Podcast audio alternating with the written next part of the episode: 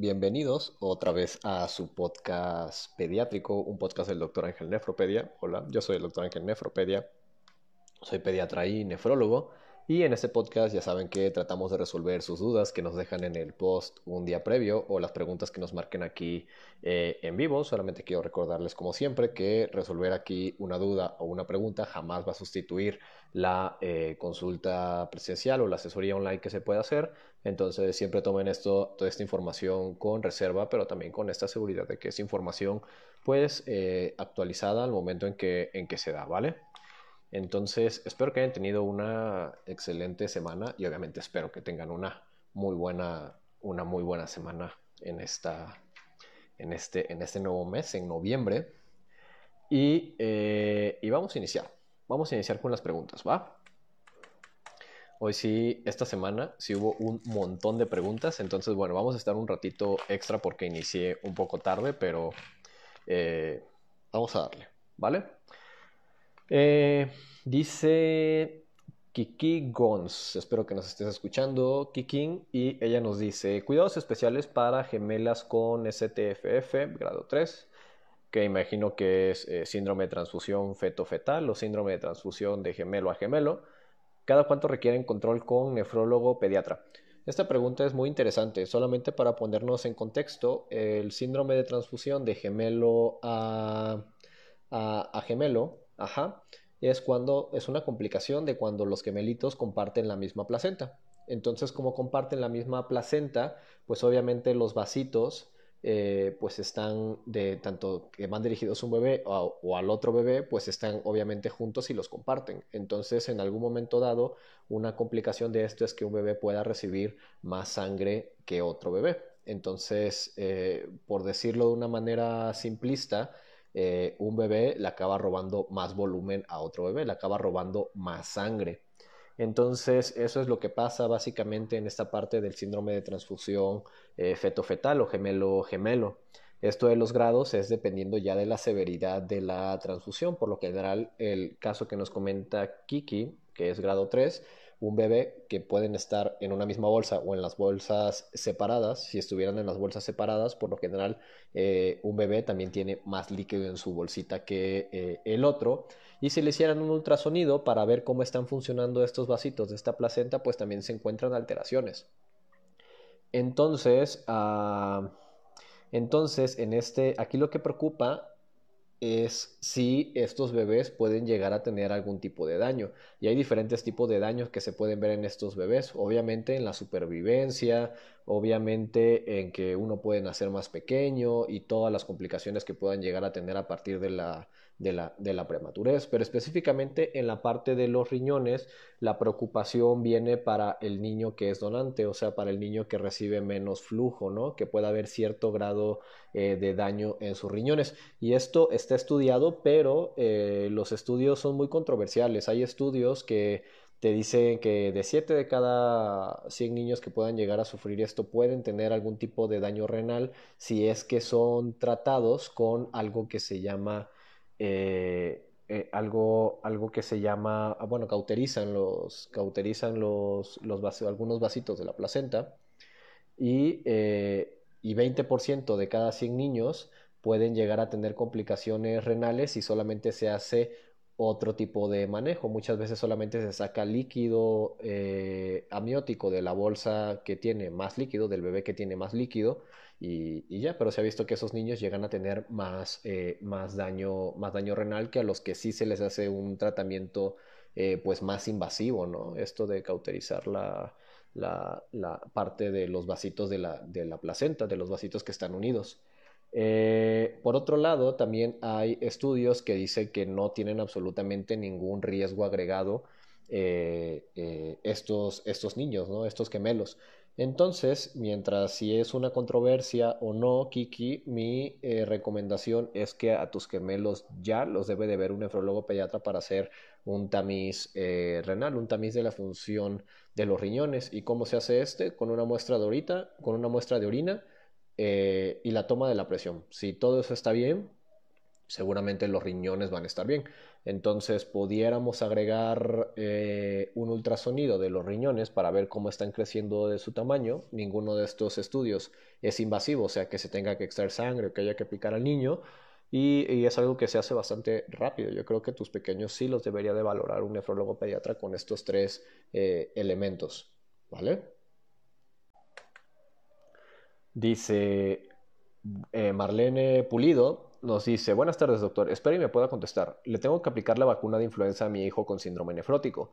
Si ahora está con los medicamentos llamados prednisona, ácido micofenólico, atorvastatina y enalapril, buen día. Eh, en este caso, fíjate que es uh, con los niños con síndrome nefrótico siempre ha sido un lío esto de las vacunas, básicamente por falta de información. La vacuna de influenza en un niño con síndrome nefrótico, pues claro que se puede ocupar. De hecho, las guías internacionales te dicen que esta vacuna se debe de aplicar anualmente eh, a las personas con síndrome eh, nefrótico.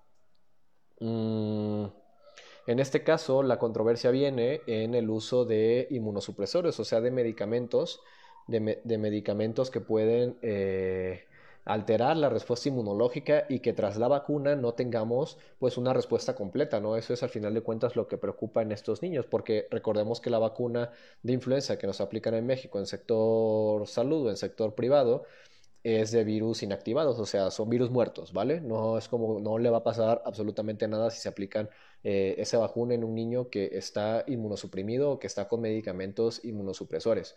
Pero aquí... Eh, las recomendaciones que nos hacen es completar el esquema de influenza antes de entrar a la temporada de influenza, ya que se ha visto que si bien en algunos estudios comentan que la respuesta inmunológica puede ser completa, en algunos que puede ser incompleta, ajá, es mejor ese riesgo de vacunarse y no tener una respuesta eh, de forma completa a no vacunarse y no tener absolutamente ningún tipo de defensa. Además que se ha visto que en estos niños la duración de este, de este efecto de vacunal dura seis meses, entonces lo cubriría perfectamente en esta temporada de influenza y más ahorita con lo del coronavirus, eh, más vale protegerse. De hecho, esta semana que viene vamos a hacer un post sobre vacunas que te ayudan a prevenir eh, neumonías, o sea, infecciones en los pulmones y que creo que todo el mundo debería eh, detener ya. Y si no, tras leer ese post, espero que vayan a colocárselas. Vamos con otra pregunta. Aquí creo que no han preguntado nada. Si se escucha, se escucha, audífono, si se escucha. Eh... Ah, miren, aquí hay una pregunta de lactancia. Dice Paula Andrea Rodríguez. Buenas tardes, mi bebé tiene tres meses y dos semanas. Somos lactancia materna exclusiva y hace unos días tengo dolores en los senos, no en el pezón. Si me toco, me duele. Bueno, en este caso, Paula, obviamente mi recomendación es que ah, acudas con tu asesor o con tu médico pro lactancia eh, que obviamente que tenga conocimiento sobre, sobre el manejo de este tipo de, de, eventos, eh, ya que pues necesitas obviamente la exploración, la exploración en, en, pues en vivo, ¿vale? Si necesitas la exploración en vivo. Ahora, ¿qué puede ser? Aquí básicamente me estás pidiendo que adivine, pero aquí me llama la atención una cosa que refiere es que los dolores, eh, bueno, son dos cosas lo que me llama la atención. Uno, que los el dolor es de forma bilateral, eh, o sea, de los dos pechos. Y número dos, la edad de tu bebé. Prácticamente a los tres meses eh, tu lactancia ya debería estar establecida, ¿no? Realmente aquí habría que ver si has tenido un buen agarre, si, has tenido, si no has tenido problemas de grietas, si has tenido antecedentes de infecciones en las mamas previos, ajá, todo eso se hace a través de una historia clínica de, de lactancia, ¿no? Pero a lo que voy con esto de la lactancia establecida es que ya sería muy raro que a partir de aquí empezaras a tener problemas de eh, ingurgitación eh, mamaria, que sería en este caso mi sospecha. Aunque hay que tener en cuenta que a los tres meses viene este brote de crecimiento de los tres meses, donde las, eh, las, las tomas en el bebé son más caóticas durante el día, maman un poco mejor durante la noche, inclusive maman mejor dormidos. Entonces, eh, si sí estamos sospechando una ingurgitación mamaria, mi, eh, mi consejo obviamente es eh, hacer, mantener tus tomas, no te vayas a desesperar porque como hemos dicho previamente a los tres meses es cuando se mueren muchas lactancias y trata de darle de mamar a tu bebé en ambientes tranquilos, que no esté muy sobreestimulado, aprovecha cuando esté dormido o en las noches para que, para que, para que mame, que parece que parece ser que durante, esto, durante estos momentos es cuando los bebés que están cursando durante este brote de crecimiento maman mejor y eh, realmente si, si, si es esto, si es esto, tus molestias deberían de desaparecer a las 24, 48 horas, pero te digo, mi consejo sigue siendo el, inicial. Ve con tu asesor de lactancia. Si estás aquí en la Ciudad eh, de México, tenemos agenda abierta para el 8 de noviembre, entonces, bueno, podemos ver este problema, ¿vale? Eh, vamos a ver, dice Medranita Medrano Eli. Doctor, volví a lactar a mi bebé después de un mes, pero ahora no quiere succionar mi seno. Tengo que extraer la leche y dársela en biberón. ¿Cómo puedo hacer para que succione mi seno? Eh, mira, en este caso seguramente lo que está pasando con tu bebé es que estás teniendo un síndrome de eh, confusión tetina-pezón. Entonces, aquí el problema es que pues el biberón, la tetina del biberón, el chupón, se mama diferente al pecho. Entonces, vuelve a ser básicamente mi consejo. Si necesitas eh, estar de la mano con un asesor de, lactancia, podemos hacer también la, asesoría online en este caso. Eh, o si tienes alguien cerca en vivo, eh, pues también está súper bien. Pero en este caso es empezar a hacer la transición. la transición de cómo vas a, de cómo vas a ir eh, pasando de eh, el, biberón al pecho. Dos tips que te puedo dar. Eh, uno, que te armes un relactador casero. Hay muchísimos muchísimo material en YouTube. Búscalo así, un relactador casero, con el que te puedes apoyar para empezar a esta parte de, que el bebé empiece a, perder esta, esta desensibilización de la tetina del pezón, de la tetina del chupón y pueda adaptarse mejor al pezón. También hay una serie de ejercicios que eh, si hacemos igual y la asesoría te puedo recomendar porque son como muy eh, específicos. Y, y, número, y número tres, también puedes ocupar esta parte del método casting, que eso también lo puedes buscar en varios, eh, hay mucha información sobre el método casting para la administración de leche con biberón y que te va a ayudar a disminuir esta parte de, de la confusión pezón-tetina. Ahora, evidentemente, consejos generales que siempre debes de tener con tu bebé. El contacto piel a piel, si tienes la posibilidad de estarlo eh, porteando las 24 horas del día, obviamente, eh, obviamente no parar, de, no parar de ofrecer. En este caso, como te estás extrayendo la leche, no pares de extraer, eh, no pares de extraer tu leche, porque eso también puede entorpecer tu producción. ¿Vale? Si lo que te está extrayendo es suficiente para amamantar a tu bebé y tu bebé está creciendo y desarrollándose bien, significa que estás haciendo un excelente trabajo, no pares con eso. Entonces creo que son mis consejos, esos consejos generales, puedes buscar un relactador, puedes ocupar el método, el método casting y bueno, acércate a tu asesor de lactancia para ver cómo vas a llevar este proceso, porque sí es, un, e, es una disfunción motor oral, o sea, ahí se hizo un problema ahí en la boquita que está haciendo que el bebé pues mame eh, eh, de preferentemente el chupón, que de hecho uno de los problemas con esto es que es más fácil eh, recibir la leche de un chupón que del pecho, ¿no? Ah, y otros problemitas que se van agregando ahí en este, en este síndrome. Después podemos hablar sobre eso en específico. ¿Va? Vamos a ver.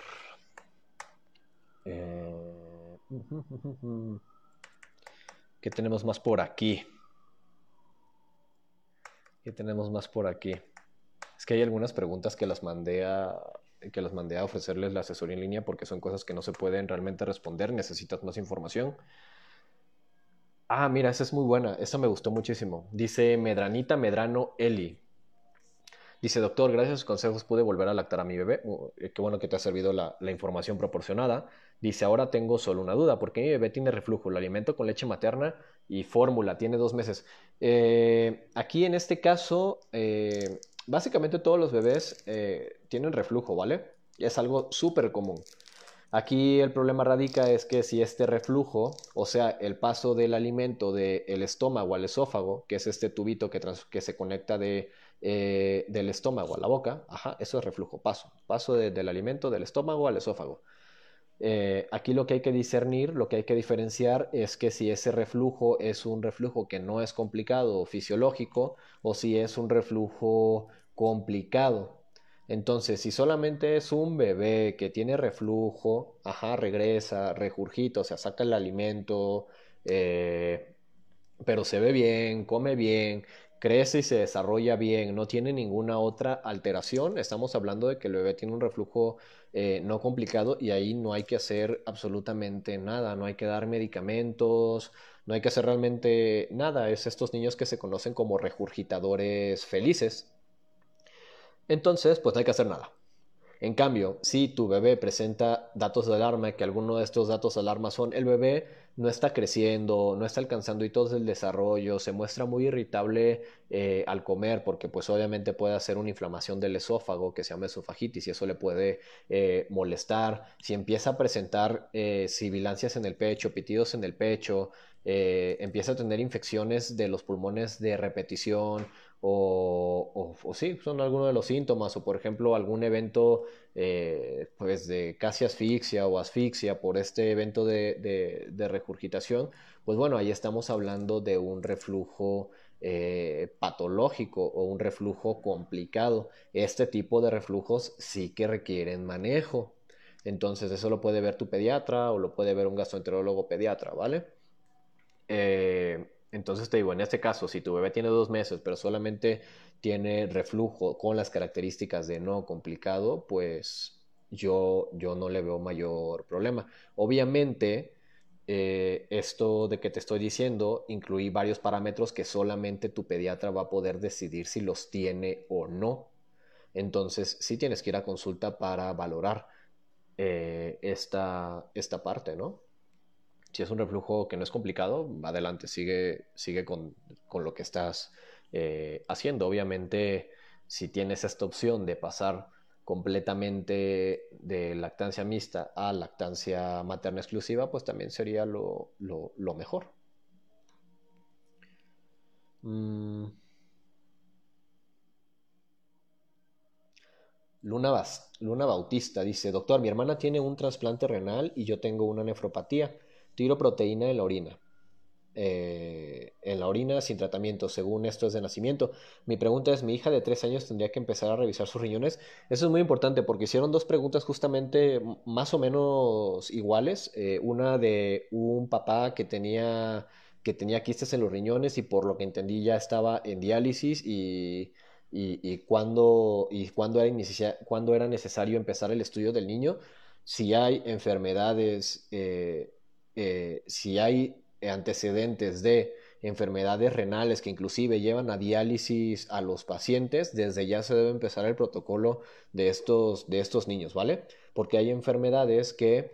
Hay, hay, diferentes enfermedades en el mundo de la nefrología, en el mundo del estudio de los riñones, y la forma de transmisión de algunas enfermedades es muy, eh, muy específica. Entonces, eh, un dato de alarma en estos niños y para revisar a las generaciones subsecuentes es si empezamos a tener ya varios familiares afectados. Si tenemos, si ya hay dos personas afectadas con una enfermedad renal e inclusive ya hasta te dijeron que esto que es de nacimiento, que imagino que se referían a algo genético, eh, habría que ver exactamente qué diagnóstico tienes, esta posibilidad de, de cómo se transmite a través de las diferentes generaciones e iniciar ya el protocolo de, el protocolo de estudio con las generaciones subsecuentes, en este caso tu pequeña de, eh, de tres años, ¿vale? Sí, porque inclusive me, llama la atención que, que, por ejemplo, que solamente son mujeres las afectadas, ¿no? Entonces, sí, yo te recomiendo que de ya acudas a, eh, pues obviamente a un nefrólogo o un pediatra de forma inicial podría empezar a valorar esto y si no te ha hecho la valoración genética, pide que te vea un genetista o una genetista.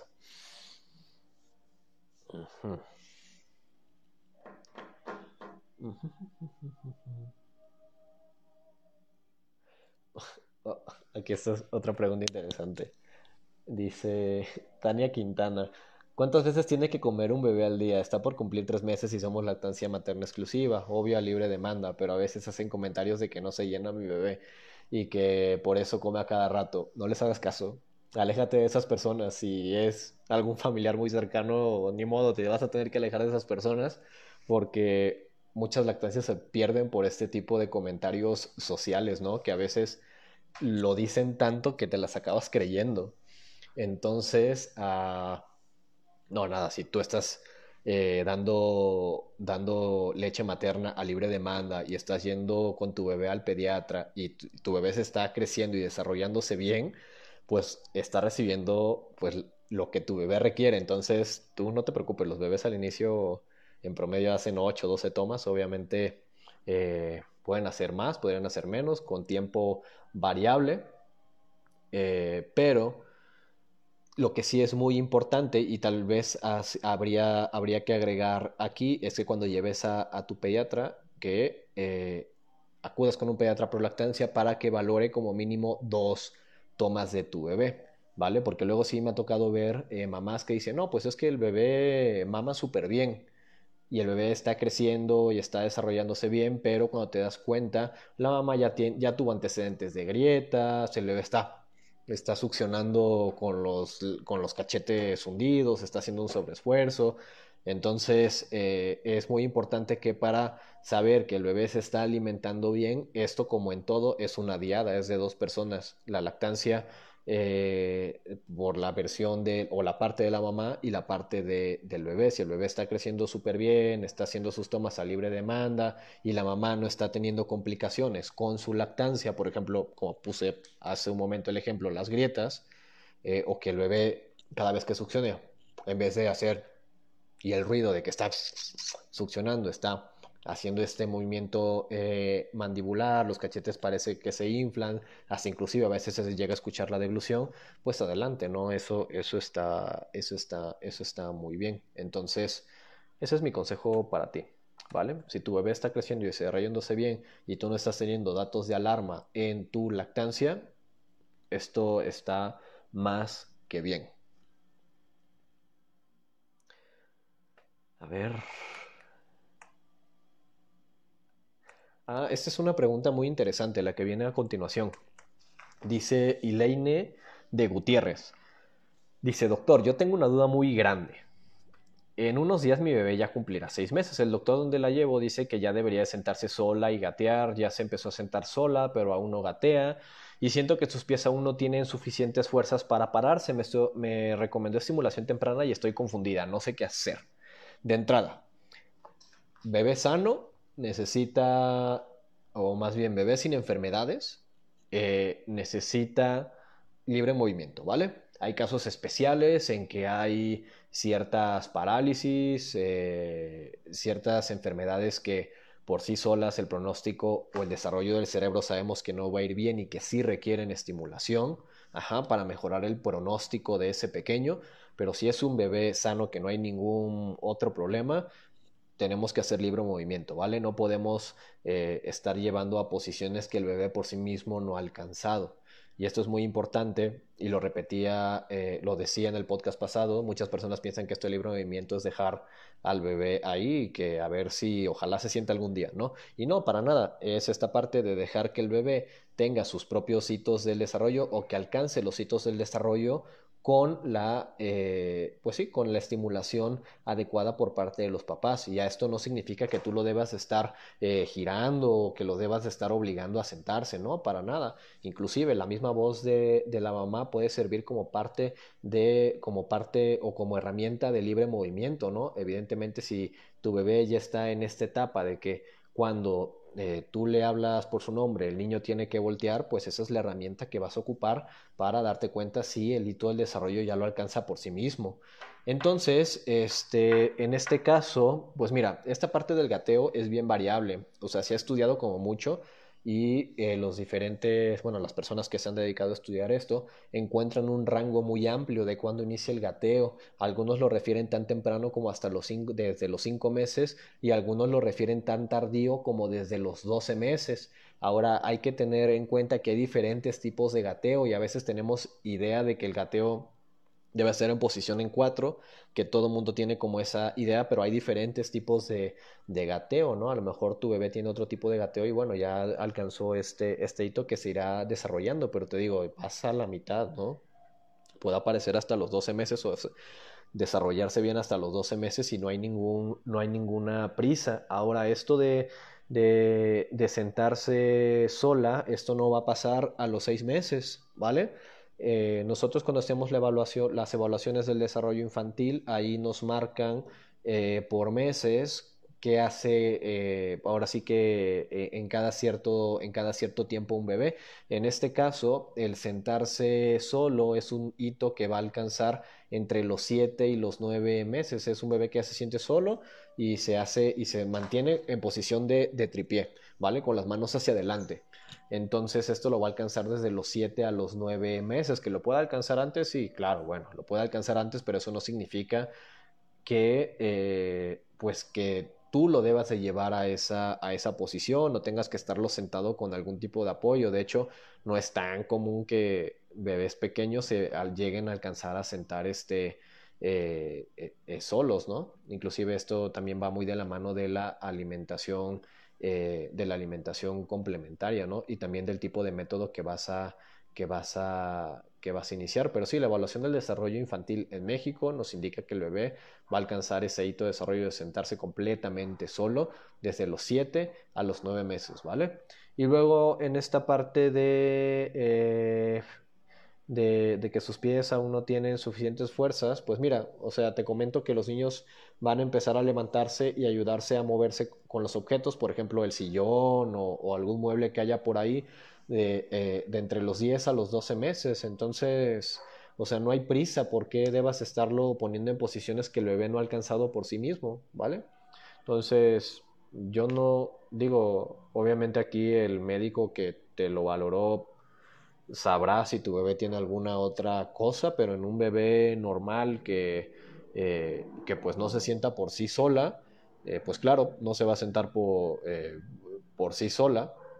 Y esta parte del gateo en un bebé de seis meses, pues claro que puede no gatear, porque ya te digo, puede presentarse hasta de forma muy tardía como los 12 meses. Entonces, no sé, está muy extraño lo que te dice, lo que te dice tu, tu médico.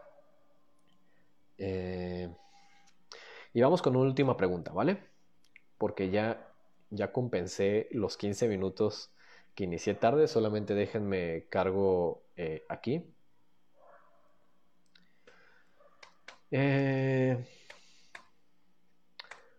oh, mira, vamos a hacer una... Aquí hay una pregunta que es como más que nada hasta cuándo debemos de llevar al niño al pediatra. Dice Monse Linares, ¿de qué edad a qué edad abarca un pediatra? ¿A qué edad cambiamos a médico general? Fíjate que si nos basamos en las normas en México, en las normas oficiales mexicanas, eh, ahí te indica que eh, los adolescentes abarcan hasta los 19 años, entonces en teoría, pues un pediatra ve hasta esa etapa de la adolescencia, entonces tendríamos que verlos hasta ahí. Ahora, esto es muy institucional. Si trabajas en la seguridad pública, en algunos hospitales ven los niños hasta los 16 años 11 meses y en otros hospitales ven hasta los 17 años 11 meses y de ahí los pasan a, eh, pues al internista, al médico general, eh, al médico que ve adultos, ¿vale? Ahora, esto es muy importante, ¿por qué? Porque es un tema que casi no se toca y es algo que se está apenas viendo en México, que es esta transición de pediatra a médico de adultos, ¿vale? ¿Por qué? Porque, por ejemplo, yo que trabajo con niños que tienen enfermedades crónicas, en este caso enfermedades de los riñones crónicas, pues obviamente pasan de que en el pediatra entra mamá y entra papá y reciben informes y mamá es la que está eh, diciendo todo lo que le pasa eh, al hijo y cuando llegan al internista o al médico de adultos, pues es un cambio, porque ahí nada más pasa, en este caso, ya el paciente y ya no pasa ni mamá, ya no pasa ni papá y a veces, eh, en ese caso, el que era niño llegó un punto en que nunca aprendió de su enfermedad, nunca supo qué medicamentos tuvo y, es, un, y es un gran problema, ¿no? Tanto para el médico que le va a estar haciendo preguntas porque resulta que este paciente nunca supo que tuvo y por otro lado también pone en riesgo la salud, pone en mismo riesgo la salud este, este paciente que ahora está con los adultos porque resulta que no sabe ni qué tomarse. Entonces es muy importante eh, empezar a concientizar eh, en esta parte de las consultas de transición entre adultos y médicos, que eso en otros países ya se hace, pero eh, en México creo que deberíamos de poner un poco de más énfasis tanto para empoderar a los niños sobre eh, la enfermedad que desarrollaron y también para evitar problemas de cuando sean, eh, de cuando sean, de cuando pasen con los adultos, ¿no? Y evitar problemas tanto de que no se dé cierta información y también para no poner en riesgo su vida con esta parte de que no sepan ni qué tomarse, ¿no? En un caso extremo, papá y mamá dejan de estar y solamente se queda el niño y no tiene ningún otro familiar que hace. Entonces hay que pensar siempre en esto y es algo que creo que en México hemos fallado, pero estamos en eso, ¿vale? Estamos, estamos en eso. Y bueno, ya es todo. Ya son 7.47 de la, de la noche. Eh, espero les haya gustado. Yo sé que inicié tarde, una disculpa por eso, pero espero les haya gustado y que toda la información eh, aquí dada les haya eh, servido. Si no, si no si no comenté eh, tu duda, el siguiente sábado puedes eh, escribirme en el post que voy a poner ahí para que dejen sus dudas. La pongo siempre las, eh, lo pongo siempre durante el transcurso del día o en la mañana o en la noche. Y, y claro, el siguiente, la siguiente vez lo estaré, lo estaré contestando creo que es todo. Espero que hayan tenido una excelente semana y obviamente espero que tengan una excelente eh, semana. Recuerden que si necesitan consultas presenciales, pues eh, me encuentro en la Ciudad de México y León, Guanajuato. También podemos hacer esta parte de las asesorías eh, en línea y atendemos temas sobre lactancia, pediatría, nefrología y aplicación de vacunas que son muy importantes en esta Por favor, vayan a vacunarse contra la influenza. Si tienen dudas sobre si tú eres candidato a eh, colocarse la vacuna de influenza, no te esperes, acude con tu médico y, eh, y que te den la luz verde, ¿vale? Porque esta temporada no nos la vamos a pasar bien, yo creo que en ninguna parte del mundo. Y, bueno, yo espero que, ustedes y sus hijos y todos sus familiares estén de lo mejor y vayan a estar de lo mejor. Entonces nos vemos la siguiente semana, nos vemos el siguiente domingo, como siempre, a las 7 de la noche. Ahora sí les prometo que va a ser a las 7 de la noche. Ahorita fue una eventualidad, pero no, no pasa nada. Nos vemos el siguiente domingo a las 7 de la noche y que estén muy bien. Nos vemos. Chao.